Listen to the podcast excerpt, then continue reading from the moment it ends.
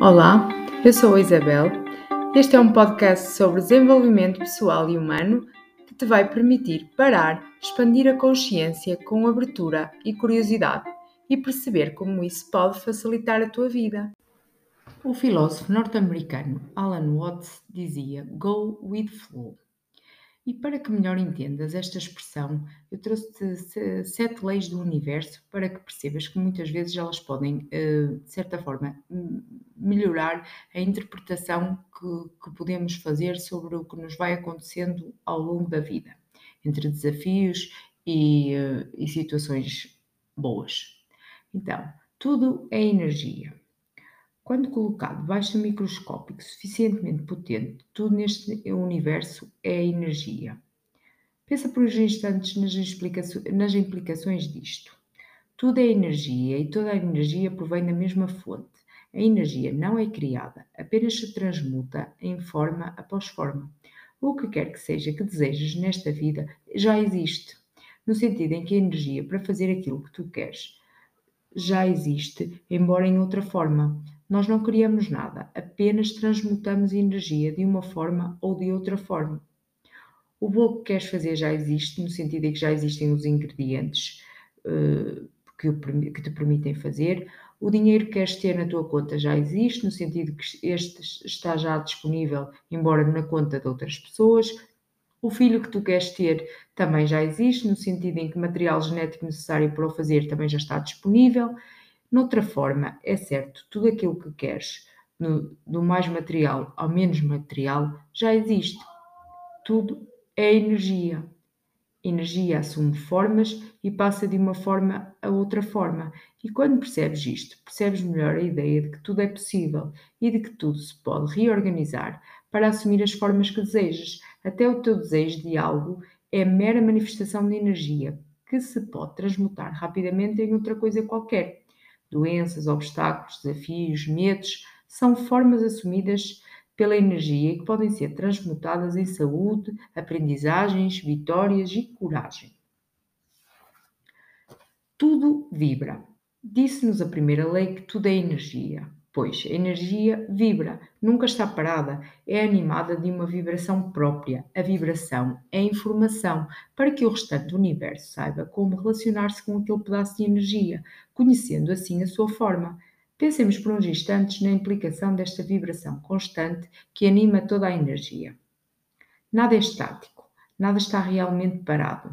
Este movimento constante parece ser um facilitador de transmutação não é? A vibração tem pela sua natureza uma determinada frequência e que pode ser medível. O som é vibração, a luz é vibração, tudo é vibração. Vibrações semelhantes atraem-se, vibrações diferentes repelem-se. Aqui entra em ação uma aplicação direta da lei da vibração, de que pode já ter ouvido falar, que é a atração. Os nossos pensamentos são energia, são impulsos elétricos e transmissões químicas, vibrando também para uma determinada frequência. Acredito que consegues perceber isto de uma forma muito prática. Se consegues entender, através da tua própria percepção e experiência, a diferente vibração de a minha vida é absolutamente terrível, é um poço sem fundo, uma escuridão interminável, ou de a minha vida é absolutamente mágica, é um, é um céu de possibilidades, é uma luz divina. Agora contempla por uns instantes a possibilidade de cada um destes pensamentos, com uma determinada e única frequência, atrair outros pedaços de energia que possuam vibrações semelhantes. Para alguns, esta possibilidade é demasiado esotérica, difícil de aceitar no mundo mecânico, e é, no entanto, pura mecânica que aqui se fala. E o mais interessante é que como, como em todas estas super leis, é brincar um pouco com a possibilidade de, é um testar, é um experimentar, é um aprender por experiência. Então, uh, convido-te a pensar nisto. Uh, como, como é que todo este processo pode ser explicado à luz desta lei da, da vibração? Será que uh, aquilo que tu andas a pensar em termos de lei vibracional está a teu favor ou está contra ti? Partindo do, do, princípio de que isto é real, de que isto acontece, tu então também podes potenciar uh, esta lei para ti próprio, para as tuas situações de vida. Depois, há uma outra que é o tudo é relativo. Segundo esta lei, nada neste universo tem um valor ou significado intrínseco. Este só é ganho por comparação com o restante universo. As coisas não são nem grandes nem pequenas. Apenas as podemos considerar como tal com comparação com outras coisas. As coisas também não são nem boas nem más. Apenas as consideramos assim por comparação com o nosso quadro de valores, com as nossas referências pessoais, com a nossa percepção acerca do mundo e poderás facilmente perceber, perceber isto, porque ao fazermos avaliações, nós estamos sempre a comparar com algo. E nenhuma das avaliações que possas ter feito é intrínseca àquilo que tu avaliaste. Ela apenas acontece por comparação com uma outra coisa, ou um outro resultado, ou uma outra pessoa, ou uma outra situação. E para alguma coisa ganhar este valor, necessita de comparação e também de um comparador, aquele que faz a observação e aquele que faz a comparação. E é nesse sentido que se diz que tudo é relativo, até a afirmação de que tudo é relativo. Quando entendemos a lei de relatividade, entendemos que todas as nossas avaliações e julgamentos carecem de valor intrínseco, porque são um exercício subjetivo e muito especulativo. Ou seja, podemos facilmente abdicar de julgamento e passar a aceitar que as coisas são o que são. Que liberdade pode ser sentida quando esta lei é aceite? não é? Curiosamente, quando percebemos a ausência de valor intrínseco das coisas, temos mais facilmente, uh, temos mais facilidade em, em transmutá-las de uma forma para outra, porque nenhuma das formas é melhor ou pior, é mais fácil ou mais difícil, são só diferentes, só isso. Então, pelo que transformamos uma noutra apenas porque preferimos assim ou por uma preferência subjetiva ou sem valor, passamos, a, por exemplo, ou a ter mais dinheiro, ou a ter mais saúde, e isto é só um exercício de uma preferência, sem nenhum valor intrínseco. E assim também vai-se a ansiedade e chega à transformação, pensando que tudo é relativo. A quarta lei: tudo tem um ritmo. O que acontece quando olhamos de uma perspectiva temporal mais abrangente para a nossa realidade? Descobrimos a super lei do ritmo. Esta lei postula que tudo tem um ritmo, tudo tem um padrão. A capacidade de percepcionar o ritmo estabelece frequentemente a diferença entre compreender ou não aquilo que está a acontecer. Repara como, quando te afastas o suficiente em termos temporais, tudo aquilo que nasce também morre, tudo aquilo que cresce também decresce, tudo o que expande também contrai. Todo aquele que ganha também perde, tudo o que ataca também defende. Todas estas coisas têm o seu ritmo, o seu padrão. Então, nós podemos trazer isto também para o nosso ritmo de vida, para as nossas relações, para as nossas emoções. Uma das maravilhosas consequências da lei do ritmo é que tudo, mas mesmo tudo, passa, tudo é cíclico. Algumas coisas podem demorar mais tempo do que as outras a passar, mas todas passam. No entanto, isto inclui também as pessoas, os eventos, as emoções, as verdades, então, quando nos relacionamos com esta super lei do ritmo, ficamos mesmo eh, menos tentados a apegar-nos às coisas e aos conceitos e às verdades absolutas e temos uma maior possibilidade em aceitar eh, as coisas, os conceitos e a seguir em frente, porque sabemos que, parafraseando, uh, como, como, diz o ditado, depois de uma tempestade vem sempre uma bonança, uma bonança, ou que não há mal que sempre dure. O que nos faz, por um lado, ter a esperança de que as coisas melhorem e, por outro, ter a noção de que as, coisa, as coisas boas também passam e cultivamos assim, em simultâneo, duas situações, tanto a esperança como o desapego. Na quinta lei, tudo tem uma causa e uma consequência. Cada uma das coisas que pensas agora foi originada por algo. Cada uma das coisas que sentes foi criada também como resposta a algo e cada um dos teus comportamentos foi igualmente desencadeado por algo. Por sua vez, cada um dos teus pensamentos, sentimentos, comportamentos origina um conjunto de efeitos. Tudo na tua experiência é simultaneamente o efeito de uma causa anterior e a causa de um efeito posterior.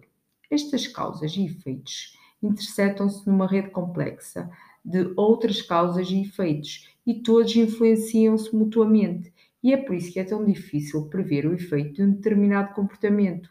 De acordo com esta superlei, torna-se disparatado. Procurar isolar os pensamentos, procurar isolar os sentimentos, procurar isolar os comportamentos humanos, esquecendo esta natureza holística de que todos somos, de que todos uh, fazemos parte, que são elos da cadeia muito extensa das causas e efeitos de que fomos sendo vítimas, entre aspas.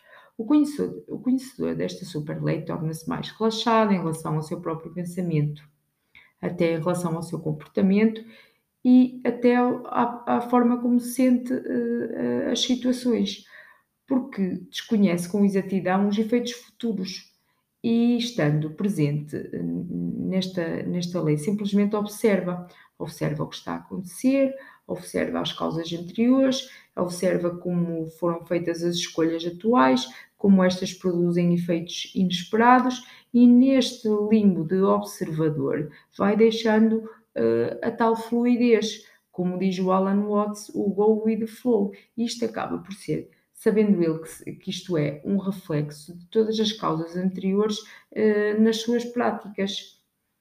Esta, isto pode ser um pouco confuso, mas talvez a confusão atual seja o efeito de causas anteriores e seja, por outro lado, a causa de interessantes efeitos futuros. Tudo tem um, uma causa, pelo menos, mas pode ter até mais que uma. E tudo produz um efeito, ou mais que um. Refletir sobre o significado disto origina a compreensão desta própria lei. E, e a partir daí, também eh, ganhando estas expansão de consciência, este conhecimento amplo de como funciona o próprio universo, o mundo no geral, tu também começas a sentir-te mais relaxado, começas a perceber que não está no teu controle. E falamos então de, da sexta, que é tudo tem o seu oposto. Gostamos de umas coisas, não gostamos de outras. Queremos umas coisas e não queremos outras. O que nem sempre percebemos é que, de acordo com esta, com esta super lei da polaridade. Tudo tem o seu oposto. Para haver alegria, tem que haver a tristeza. Para haver o muito, tem que haver o pouco. Para existir a abundância, tem que existir a escassez. E quando criamos mentalmente um conceito, criamos por definição também o seu oposto. Ao criar aquilo que eu quero, crio também a possibilidade do que não quero.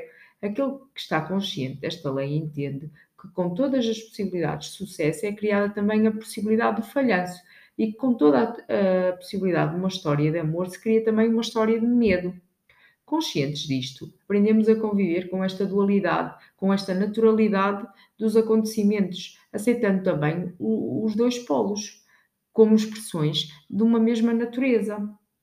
Então, consequentemente, aqui, compreendendo esta lei, afastamos-nos do, do, dos conceitos como o orgulho, como que por oposto tem a vergonha, ou como a vitória, por oposto tem a derrota, preferindo investir o nosso tempo mental a fazer aquilo em que acreditamos, com simplicidade, eh, e em lugar de ativarmos conceitos mentais provisórios eh, que atraem indesejados opostos, começamos a, a perceber, perante aquilo que já fomos falando também das leis, que o melhor é sempre eh, estar a a vibrar num, num, num, ódio, num amor em, em prol do, do ódio, num, numa paz em prol de uma guerra e focando-nos uh, em, em pender para uma atividade de, de, uma manifestação daquilo que é ecologicamente uh, e saudável para mim e para o outro. E perceber que uma não existe sem a outra. Estas duas polaridades existem, estão, elas estão intrinsecamente ligadas. Então, podemos uh, pensar, ok, em vez de ter medo do medo, eu tenho que perceber que o medo é apenas uma manifestação de uma mesma natureza, que pode ser manifestada com amor, e esse amor posso transmutá-lo com mais facilidade uh, quando estou com medo, e é por esta mesma linha de atuação que nós acabamos por conseguir ir transmutando quando estamos numa situação de escuridão e de menos luz para uma situação de mais luz e de menos escuridão, porque lá está, mais uma vez tendo a noção desta polaridade, nós vamos conseguindo ultrapassar as situações. E depois tem também uma outra lei que é tudo tem o seu tempo. E esta é a sétima lei e, e, e a última que eu tinha vos dito que falava em sete. Neste, nesta vida que nós temos, as coisas duram sempre um tempo e, e, e transmutam. Existe para além de, destas leis, destas leis do universo, existem outras leis, as leis físicas, as leis da física, as leis da física e as leis da física quântica. E estas atuam uh, no tempo. E quando duas pessoas concebem um bebê, por exemplo, ele estará pronto para encarar a vida cá fora em aproximadamente nove meses. Não adianta muito procurar acelerar o processo para que este esteja preparado para nascer em mesmo tempo, porque é assim mesmo, é necessário aquele tempo. E quem diz um bebê diz também uh, a gestação animal, que depois também, mediante uh, o tipo de animal, varia para mais ou menos tempo do que o ser humano. E não adianta, não adianta forçar uh, este. Um, este estado natural de, das situações, de, das situações poderem reverberar. É como, por exemplo, um corte de uma relva, não adianta nós forçarmos que a relva vai crescer no seu decurso natural, nós não conseguimos uh, poder antecipar o crescimento de uma relva de um jardim, por exemplo, porque tudo tem o seu tempo. E quando se procura forçar, nomeadamente esta lei, procuramos acelerar o tempo necessário para os processos naturais de transmutação, enfrentando depois consequências. E muitas destas consequências, muitas vezes, são imprevisíveis. Então, quando, quando se respeita este estado natural de, de, de, de transmutação, dando tempo ao tempo, os processos são naturais, são sem esforço e sem resistência. E demoram o tempo que precisam demorar.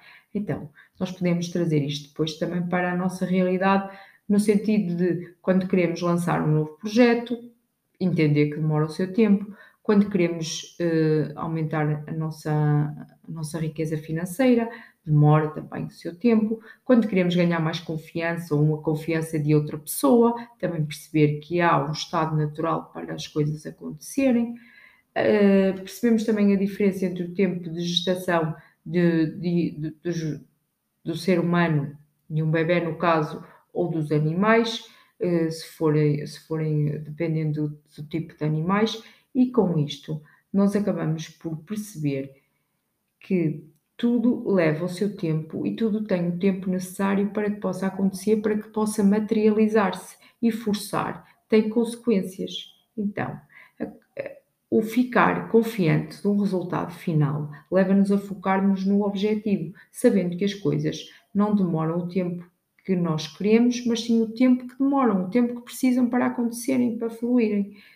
E, e nós, assim, também estamos um bocadinho mais aprimorados no que toca à, à não criação de expectativas, porque depois, perante as nossas eh, expectativas, nós acabamos por perder confiança e acabamos por até desistir e não ver as situações concretizadas. E muitas vezes tem a ver com o não esperar que esta lei. Eh, se implemente e que esta lei eh, faça aquilo que tem que ser feito, que é o processo natural das situações para que elas se possam desencadear.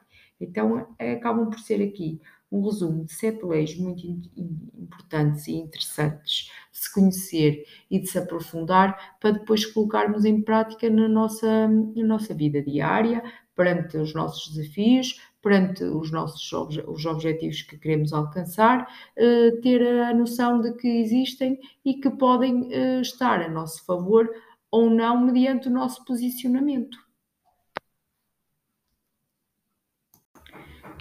Inspiremos-nos em todos, mas sejamos fiéis à nossa essência. É isso que nos distingue de todos os outros e nos torna essencialmente humanos.